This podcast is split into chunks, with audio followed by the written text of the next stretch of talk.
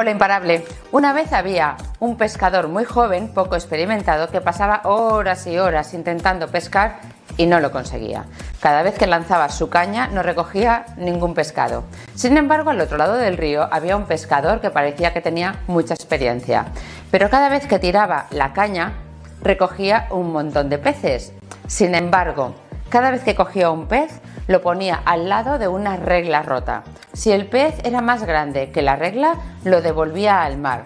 Si era igual o más pequeño, se lo quedaba en su cubo con agua. El joven se acercó y le preguntó, oiga, ¿por qué cada vez que usted coge un pez lo compara con esa regla rota y si es más grande lo devuelve al mar? Y el pescador le respondió, mire, yo tengo en casa solamente una sartén y es del tamaño de esta regla. Por eso, si un pez es más grande que la sartén, lo tiro al mar porque no puedo cocinarlo. El pescador joven le preguntó, ¿y por qué no compra usted una sartén más grande? Los empresarios a veces nos comportamos así. Creemos y creamos nuestros propios límites. No seas tú quien le ponga los límites a tu negocio. Mejor destruye los que te impongan los demás.